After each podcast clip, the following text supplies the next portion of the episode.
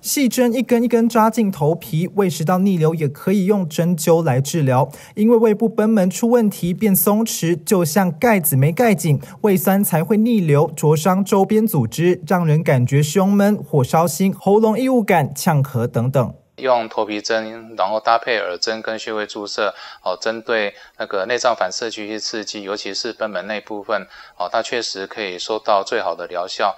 那只要针对贲门去刺激，让它能够再度的紧缩，就可以治疗贲门松弛的问题。曾有一名四十五岁男性病患，胃食道逆流六年，后来严重到无法平躺入睡，长达半年的时间只能坐姿睡觉。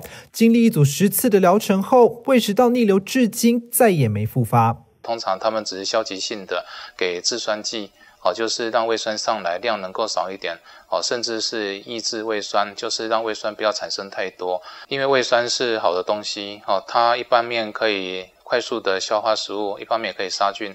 那服用制酸剂之后，因为没有胃酸去消化食物，容易消化不良，容易胃闷胀气。最近这半年，哦，那个胃食道逆流相当严重，晚上睡觉胃酸都会上来，所以不得不坐着睡觉。那也是第一次出诊来这边针灸。